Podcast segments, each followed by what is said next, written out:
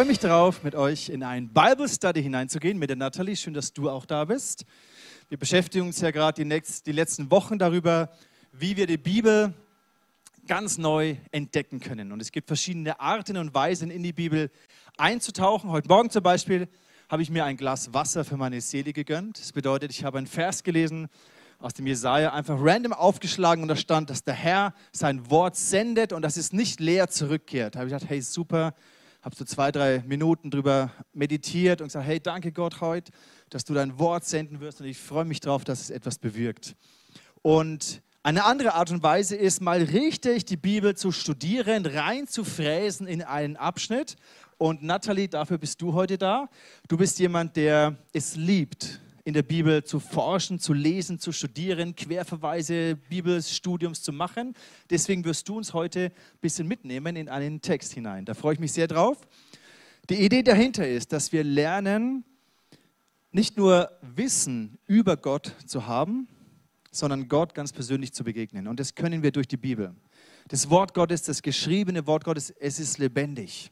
Und es zeigt uns, wer Gott ist. Die Bibel, das, sind Geschichte, das ist die Geschichte Gottes mit den Menschen, von Menschen, die Geschichten mit Gott erlebt haben.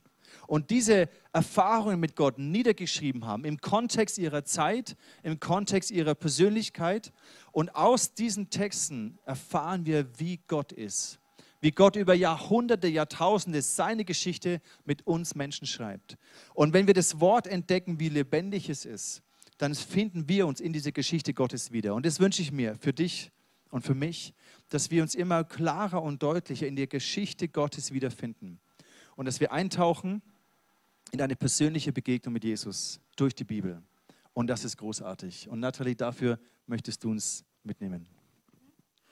Ja, ich freue mich richtig, dass wir das gemeinsam machen. Wir wollen heute einen Text aus dem Alten Testament gemeinsam studieren. Und zwar steht er in Jesaja Kapitel 6. Ähm, der Dani hat es hier auf der Slide.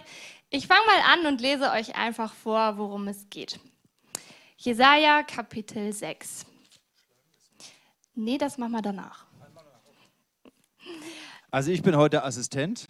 Das heißt, sie sagt mir, was ich tun soll. Ist super. Also, ich lese euch es erstmal vor. Jesaja Kapitel 6. In dem Jahr, als König Usia starb, sah ich den Herrn. Er saß auf einem hohen Thron und war erhöht, und der Saum seines Gewandes füllte den Tempel. Über ihm schwebten Seraphim mit sechs Flügeln. Jeder hatte sechs Flügel. Mit zwei Flügeln bedeckten sie ihre Gesichter, mit zweien ihre Füße, und mit dem dritten Paar flogen sie. Sie riefen einander zu, Heilig, heilig, heilig ist der Herr, der Allmächtige. Die Erde ist von seiner Herrlichkeit erfüllt.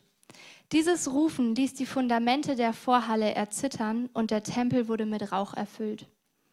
Da sagte ich, mir wird es furchtbar ergehen, denn ich bin ein Mann mit unreinen Lippen, inmitten eines Volkes mit unreinen Lippen. Ich werde umkommen, denn ich habe den König, den Herrn, den Allmächtigen gesehen. Doch einer der Seraphe flog zu mir, er hielt ein Stück glühende Kohle in seiner Hand, das er mit einer Zange vom Altar genommen hatte. Damit berührte er meinen Mund und sagte, sieh, dies hat deine Lippen berührt. Jetzt ist deine Schuld getilgt, deine Sünden sind dir vergeben. Dann hörte ich den Herrn fragen, wen soll ich senden? Wer wird für uns gehen? Und ich sagte, hier bin ich, sende mich. Er sprach, Geh und sag dem Volk, ihr hört meine Worte, aber ihr versteht sie nicht. Ihr seht, was ich tue, aber ihr begreift es nicht. Verschließe das Herz dieses Volkes, mache seine Ohren schwerhörig und verklebe ihm die Augen. So wird es mit seinen Augen nicht sehen, mit seinen Ohren nicht hören und mit seinem Herzen nicht verstehen und weder umkehren noch geheilt werden. Ich fragte, Herr, wie lange muss ich das tun? Er antwortete, bis ihre Städte zerstört sind und niemand mehr darin wohnt, bis ihre Häuser verlassen sind und der Erdboden verwüstet ist und einer Wildnis gleicht der Herr wird die Menschen weit fortschicken und viele Orte im Land werden verlassen sein. Selbst wenn nur ein Zehntel überlebt, ist es doch zur Vernichtung bestimmt, wie bei einer gefällten Terebinte oder Eiche, von der nur ein Stumpf übrig bleibt. Ein heiliger Same ist dieser Stumpf. Jesus, danke für dein Wort. Danke, dass du sprichst, dass du lebendig bist. Danke, dass du jetzt durch mich sprichst und durch dein Wort und dass wir lernen können, wie du bist, dass wir dein Wesen neu verstehen und uns in deinem Licht sehen können. Amen. Eine schöne Methode, wie ich meistens anfange, wenn ich einen Text mir genauer anschaue, ist, dass ich verschiedene Übersetzungen vergleiche. Ähm, viele von euch kennen das bestimmt. Es gibt verschiedene Übersetzungen im Deutschen, ähm, urtextnähere und auch freiere Übersetzungen. Und man kriegt einen ganz guten Einblick, wenn man den Text einfach ein zweites Mal in einer anderen Übersetzung liest, worum es überhaupt geht. Deswegen schlagt eure Bibeln auf. Steffi schmeißt das Licht an und dann lest ihr den Text einfach nochmal in eurer eigenen Bibel oder auch auf dem Handy, wenn ihr eine App habt, ist auch super.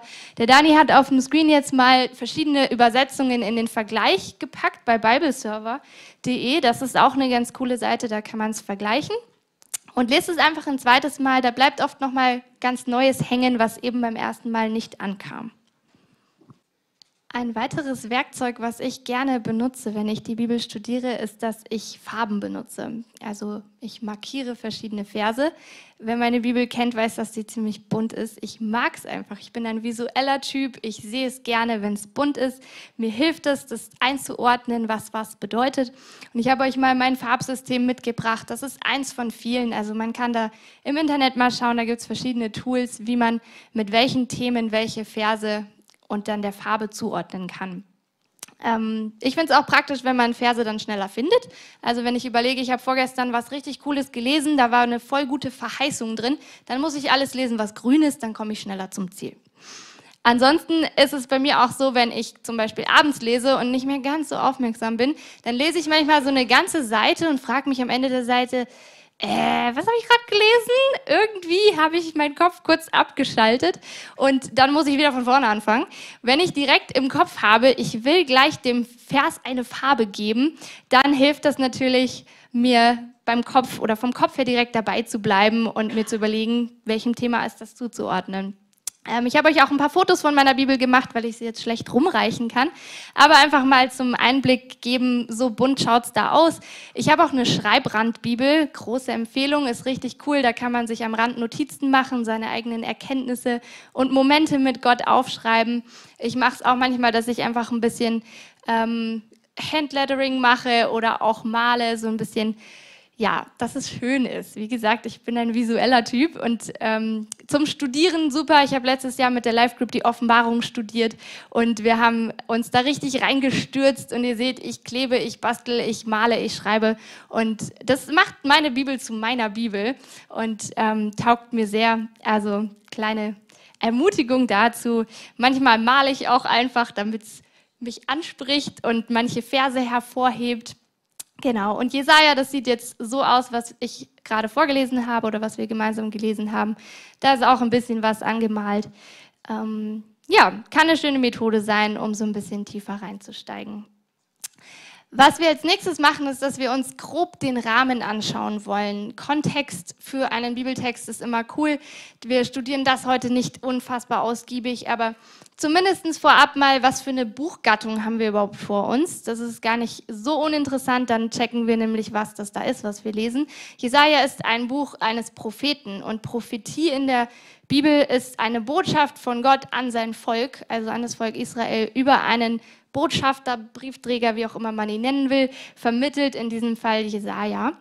Und wir steigen jetzt ein in den Text, gehen mal Vers für Vers durch und finden dann auch noch mehr raus über die Zeit.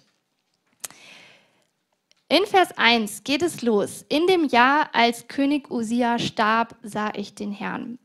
Da können wir gleich anhalten und uns fragen, aha, da steckt doch irgendwas drin, was uns vielleicht für den Kontext hilft. Ähm, ist auch gut, die ersten fünf Kapitel zu lesen, aber wir steigen mal so ein. Ähm, wer war dieser König Usia? Was hat es mit dem auf sich? Ich habe eine Studienbibel von MacArthur, das ist so ein Theologe, der hat unter die Schlachterbibel, die sehr grundtextnah ist, noch Kommentare drunter gesetzt. Und der Dani hat hier das Internet, bibelkommentare.de, ist ein ähnliches Tool und kann uns helfen, ein bisschen was rauszufinden, wenn wir nicht so viel wissen über König Usia. Also ich lese jetzt in der Schlachter bzw. in der MacArthur Studienbibel, dass es mich verweist auf 2. Chronik 26. Da lernen wir ein bisschen mehr über den Usia. Und der Dani kommt da, glaube ich, auch gerade an. Der findet den gleichen Verweis, dass es da Informationen über König Usia gibt. Wir wollen jetzt nicht das ganze Kapitel lesen, das würde zu weit führen, aber ich versuche euch mal die wichtigsten Dinge zusammenzufassen. 2. Chronik 26. Genau, vielleicht machst du die anderen Übersetzungen noch weg, dann kann man es besser verfolgen. Mhm. Gerne. Prima. Also, Zusammenfassung, Vers 4. Er tat, was dem Herrn gefiel. Vers 5. Und solange der König den Herrn suchte, ließ Gott ihm alles gelingen, was er unternahm. Denkt man im ersten Moment, cool, der hat es verstanden, der ist auf einem gottgefälligen Weg unterwegs, ist doch super. Dann kommt die Wende in Vers 16.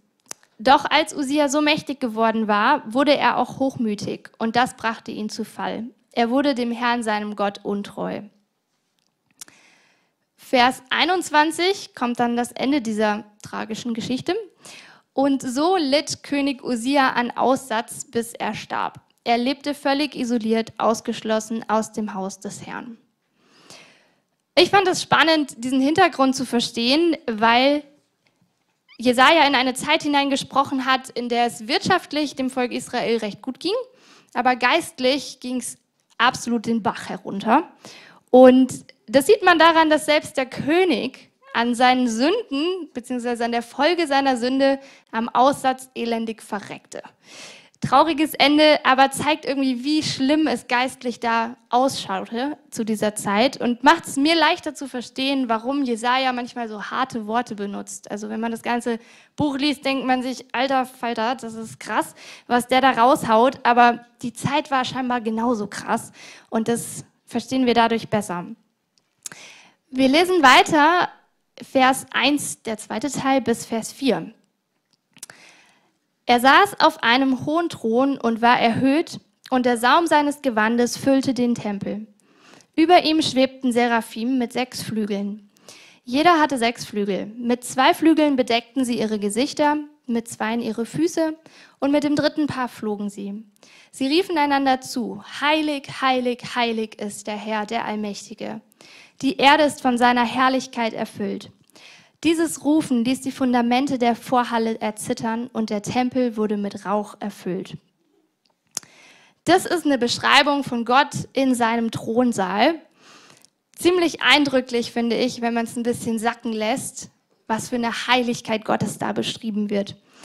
Ich habe mir mal genauer diese Seraphim angeschaut. Das sind so engelartige Wesen mit sechs Flügeln.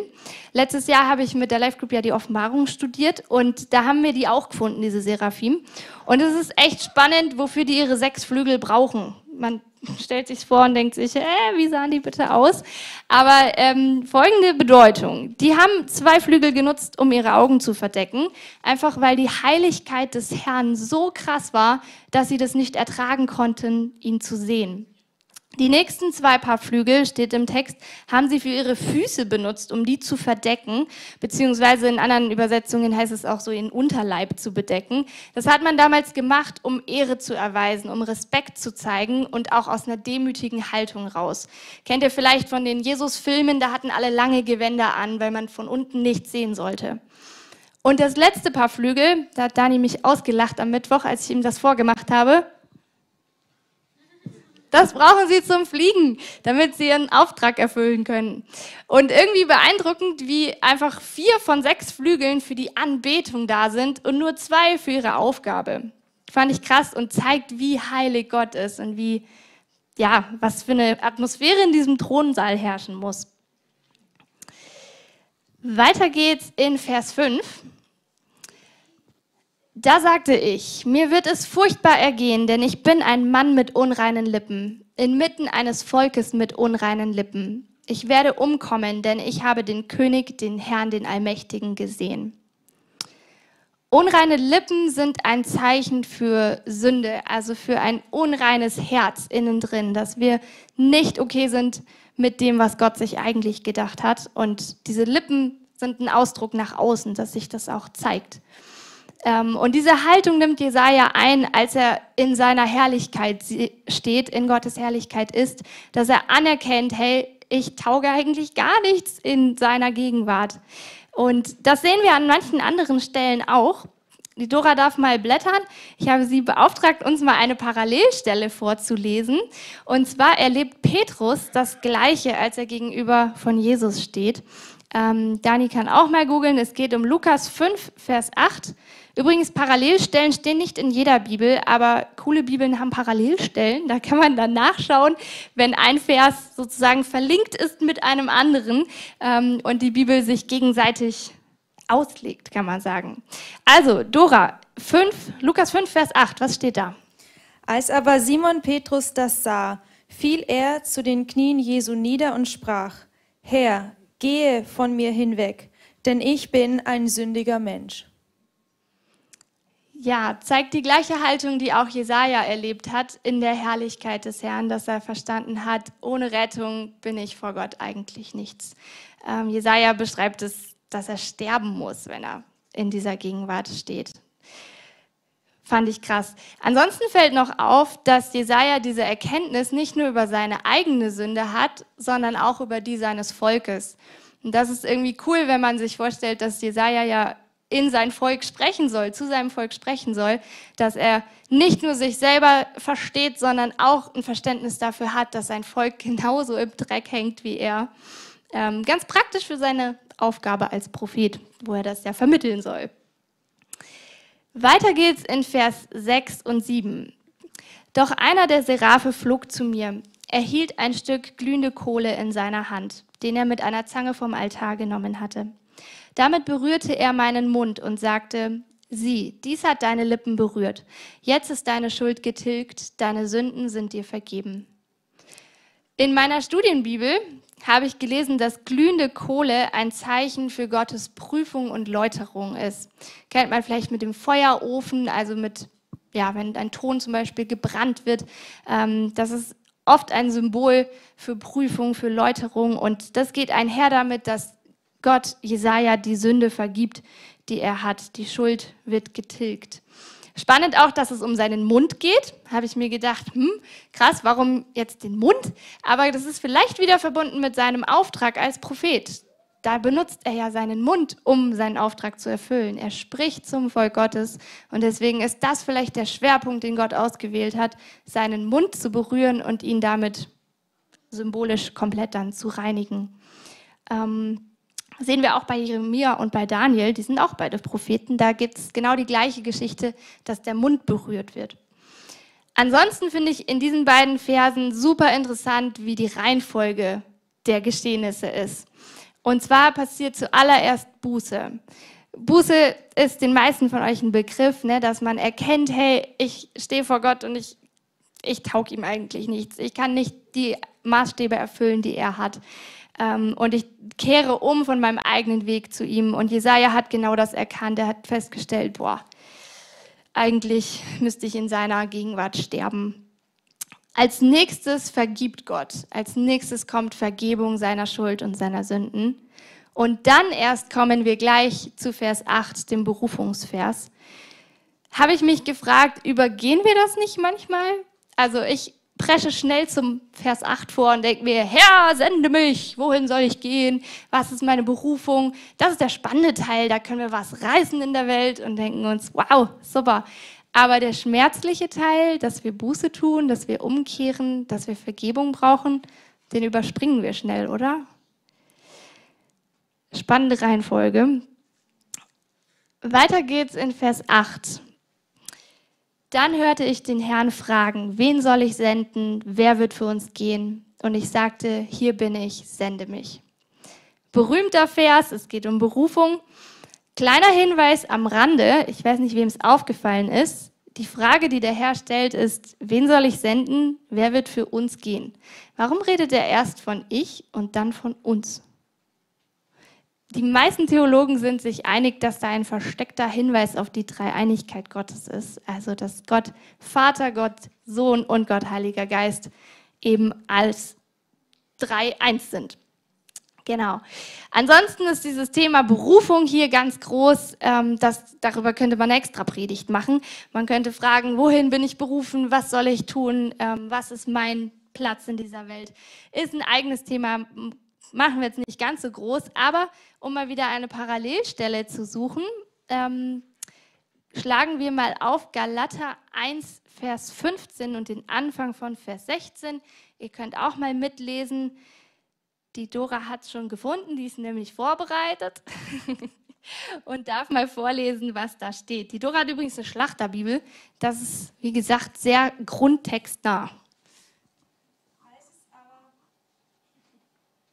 Aber Gott, der mich vom Mutterleib an ausgesondert und durch seine Gnade berufen hat, wohlgefiel, seinen Sohn in mir zu offenbaren, damit ich ihn durch das Evangelium unter den Heiden verkündigte.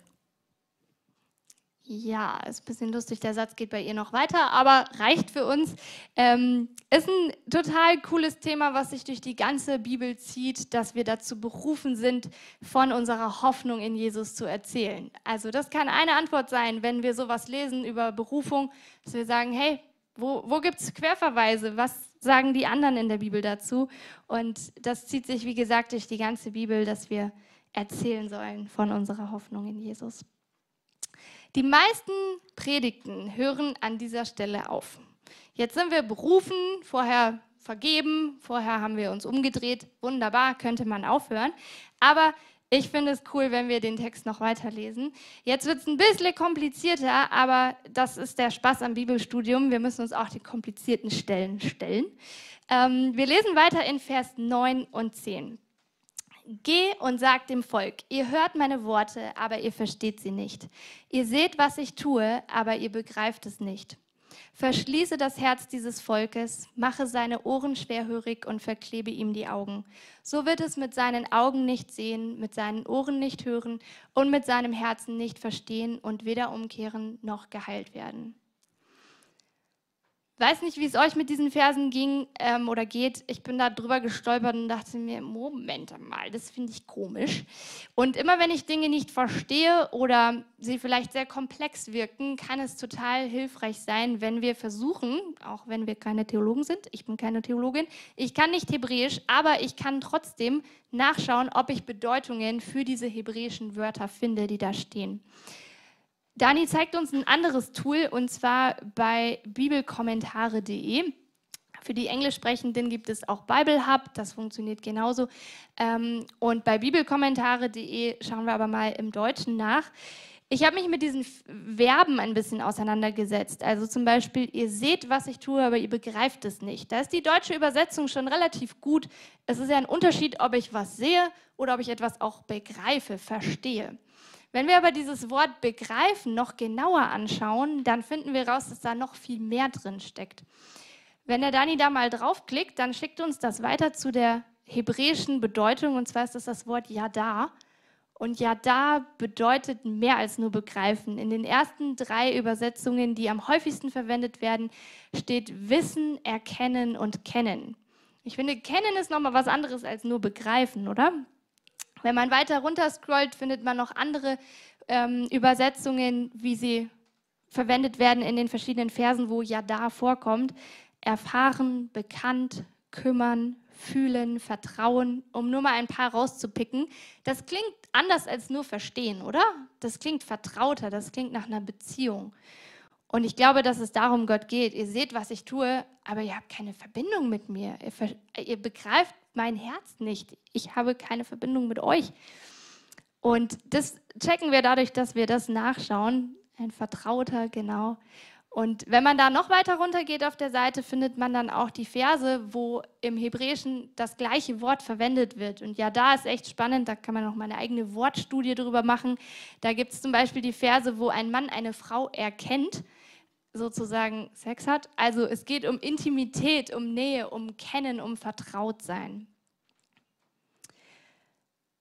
Ansonsten, wenn man diese zwei Verse mal auf sich wirken lässt, ähm, dann kommt man immer noch bei der Frage raus, hä, warum sollen die Leute nicht verstehen? Warum sind denn ihre Ohren verschlossen und ihre Augen verdeckt? Verstehe ich nicht. Ich weiß nicht, wie es euch geht. Ich würde euch vorschlagen, tauscht euch mal kurz mit eurem Nachbarn aus, ob ihr eine Erklärung dafür habt, was damit wohl gemeint ist. Kommt mal ins Gespräch und findet mal raus. Ich würde euch eine kleine Unterstützung geben und zwar gibt es wieder Parallelstellen. Ihr könnt mal selber recherchieren.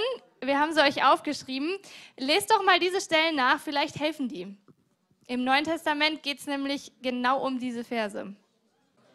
Gut, ich weiß nicht, ob ihr zu einer Lösung gekommen seid, wahrscheinlich nicht komplett, aber vielleicht habt ihr es durch diese Parallelstellen ein bisschen mehr verstanden. Ich fand die Stelle in Markus ganz schön interessant, weil man sieht, dass es, den, dass es Jesus mit den Leuten zu der Zeit genauso ging, dass sie Gleichnisse nicht verstanden haben, wenn sie ihn nicht gekannt haben.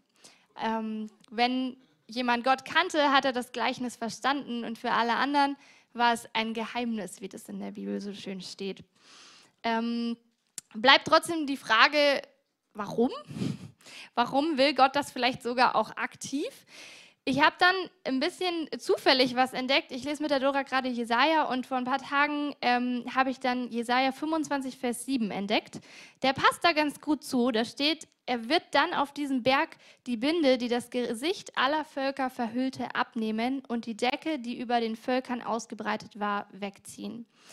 Wenn man sich da wiederum die Parallelstellen anschaut, dann findet man 2. Korinther 3, Verse 14 bis 18. Und das hat mir, sage ich mal, 70 Prozent von dem Ganzen erklärt. Da steht, doch die Gedanken der Menschen wurden verfinstert. Und bis auf den heutigen Tag liegt ein Schleier über ihrem Denken. Wenn das Gesetz des alten Bundes vorgelesen wird, erkennen sie die Wahrheit nicht. Dieser Schleier kann nur durch den Glauben an Christus aufgehoben werden. Ja, noch heute sind ihre Herzen, wenn sie die Schriften Moses lesen, durch diesen Schleier verhüllt, sodass sie sie nicht verstehen. Doch wenn sich jemand dem Herrn zuwendet, wird der Schleier weggenommen. Der Herr aber ist der Geist, und wo immer der Geist des Herrn ist, ist Freiheit. Von uns allen wurde der Schleier weggenommen, sodass wir die Herrlichkeit des Herrn wie in einem Spiegel sehen können. Das heißt also, wenn ich es richtig verstehe, dass sobald Menschen Jesus Christus erkennen, sobald sie sich ihm zuwenden, die Ohren und die Augen automatisch frei werden zu hören und zu sehen. Dennoch stellt sich die Frage, warum will Gott aktiv, zumindest hier in Jesaja, dass die Leute es nicht verstehen? Da war für mich ein Hinweis, also es richtet sich an das äh, jüdische Volk und in der Apostelgeschichte 28 da ist Paulus in Rom und die Juden debattieren darüber, ob der jetzt recht hat oder nicht. Und dann ähm, geht es ja auch um diesen Vers, vielleicht habt ihr ihn hier gelesen, Jesaja, also wird dann zurückgedeutet auf Jesaja 6. Und dann am Ende steht eben, so soll euch kundgetan, so sei es euch kundgetan, dass den Heiden dies Heil Gottes gesandt ist und sie werden es hören. Und ich verstehe das so, dass Gott eben deswegen diese Decke auf die Augen der, seines Volkes, der Juden, gelegt hat, damit sie den Messias nicht erkennen konnten, damit das Evangelium eben zu den Heiden geht, zu uns, damit wir die Möglichkeit haben, diesen Gott, das Evangelium, Jesus Christus, zu erkennen. Und es wird aber die Zeit kommen, wo Gott auch über seinem Volk, den Juden, diese Decke wegnehmen wird und sie werden ihn erkennen. Das beginnt jetzt schon mit den messianischen Juden, die Jesus gläubigen Juden die ihn erkannt haben und als Messias erkannt haben. Und es wird mehr und mehr kommen und eben, aber das ist so faszinierend, wie es heißt, ähm, sie lesen Mose und die Gesetzen jede Woche in der Synagoge, aber sie, sie erkennen Jesus nicht, weil eben, glaube ich, diese Decke geistig vor ihren Augen ist, bis Gott, sag ich mal, bestimmt hat, dass wir als Heidenchristen ihn kennenlernen können und dann wird der Zeitpunkt kommen, wo er die Decke wegnimmt und die Juden auch ihn erkennen werden. Das ist so ein bisschen meine, mein Zugang, warum damals die Herzen hart, er die Herzen hart gemacht hat oder die Decke draufgelegt hat. Wir lesen weiter in den Versen 11 bis 13. Das ist der Abschluss unseres Kapitels. Vers 11. Ich fragte, Herr, wie lange muss ich das tun? Er antwortete, bis ihre Städte zerstört sind und niemand mehr darin wohnt, bis ihre Häuser verlassen sind und der Erdboden verwüstet ist und einer Wildnis gleicht. Der Herr wird die Menschen weit fortschicken und viele Orte im Land werden verlassen sein. Selbst wenn nur ein Zehntel überlebt, ist es doch zur Vernichtung bestimmt, wie bei einer gefällten Terebinte oder Eiche, von der nur ein Stumpf übrig bleibt. Ein heiliger Same ist dieser Stumpf. Jesaja soll also so lange das Gericht verkünden, bis es geschehen ist. Und irgendwie krass, dass selbst das Zehntel, was an Gott festhält, dennoch in dieser Verwüstung landet. Aber es wird erhalten. Das hat mich an Noah erinnert, wo Gott alles auslöscht, was ihm nicht gefällt, aber seine treuen Nachfolger erhält er. Und hier ist es auch so, dieser Stumpf bleibt übrig, also diejenigen, die treu an ihm festhalten, die nicht aus, auf dem Holzweg unterwegs sind wie alle anderen, die erhält er. Und am Ende steht, ein heiliger Same ist dieser Stumpf. Heiliger Same versteht man erstmal wieder schlecht, aber da gibt es natürlich wieder eine Parallelstelle. Da müssen wir nur ein paar Verse weitergehen, beziehungsweise ein paar Seiten weiterblättern zu Jesaja 11, Vers 1. Da steht, aus dem Stumpf Isais wird ein Spross hervorgehen, ein neuer Trieb aus seinen Wurzeln wird Frucht tragen. Leider haben wir keine Zeit, das komplette Kapitel 11 noch zu lesen. Würde ich am liebsten mit euch machen, aber lest es gerne mal zu Hause und ihr werdet erkennen, dass es da ziemlich eindeutig um Jesus geht. Und das hat mich begeistert, als ich dieses Kapitel studiert habe und gedacht habe, hey, krasses Ende, es wird Verwüstung kommen, die Leute werden zerstreut und huh, geht ganz schön wild her, aber ganz am Ende dieses Gerichts kommt Hoffnung in Jesus, weil aus diesem Überbleibsel, diesem Rest des jüdischen Volkes, was treu an Jesus oder an Gott festgehalten ist, ist Jesus Christus geboren, ähm, der auch heute unsere Hoffnung ist. Wir wollen uns ein paar Momente Zeit nehmen, nochmal zu reflektieren, was uns dieser Text jetzt gesagt hat. Was nimmst du persönlich mit? Was hast du neu über Gott gelernt? Was hast du neu über dich gelernt? Vielleicht über eure Beziehung? Denk kurz drüber nach und dann erzähle ich euch, was mein Fazit ist.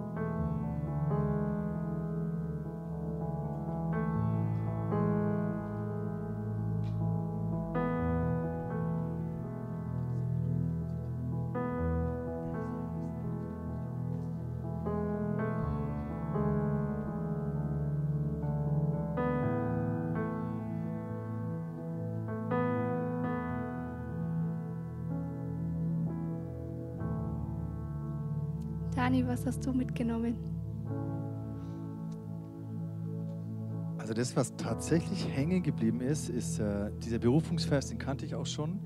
Aber wo du mir erklärt hast, dass zwei Drittel dessen, was diese Wesen ausmacht, für Anbetung sind und ein Drittel für ihren Auftrag, habe ich gedacht, wow, fand ich stark. Und das habe ich so für mich angenommen. Zwei Drittel meines Lebens soll sein, Gott anzubeten ein Drittel von dem, was ich bin und was mich ausmacht, soll sein, um den Auftrag auszuführen, den Gott mir gegeben hat. Das fand ich mega. Cool. Ja, ich finde es auch äh, total spannend, was in so einem kurzen Kapitel alles drinsteckt. Ähm, Im Alten Testament finden wir das Evangelium wieder, wenn wir danach graben. Ähm, mein Fazit, Gott ist absolut heilig. Heilig, heilig, heilig, rufen sie. Und Er toleriert keine Sünde. Mit Sünde können wir in seiner Gegenwart nicht bestehen. Aber wenn wir bereit sind, Buße zu tun, dann gibt es Rettung.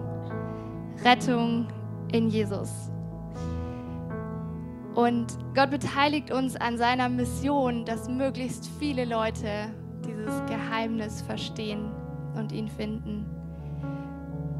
Die einzige Hoffnung in dieser verkorksten Welt, in der wir leben, wo so viel Verwüstung stattfindet und man nur den Kopf schütteln kann, ist Jesus Christus. Jesus, wir danken dir so sehr dafür, dass dein Wort lebendig ist. Wir danken dir, dass du dazu, dadurch, dass wir dein Wort studieren und lesen, zu uns sprichst. Wir danken dir, dass es relevant ist für unsere Zeit, für unser Leben, für uns als Christen. Und Herr, wir beten, öffne unsere Ohren, öffne unsere Augen, dass wir immer mehr von dir erkennen, dass wir dich kennen, dass es kein Kopfwissen bleibt, sondern dass wir eine Herzensverbindung zu dir haben, eine Beziehung zum lebendigen Gott. Schenk uns neue Freude daran, dein Wort zu studieren. Offenbare du dich in deinem Wort zu uns.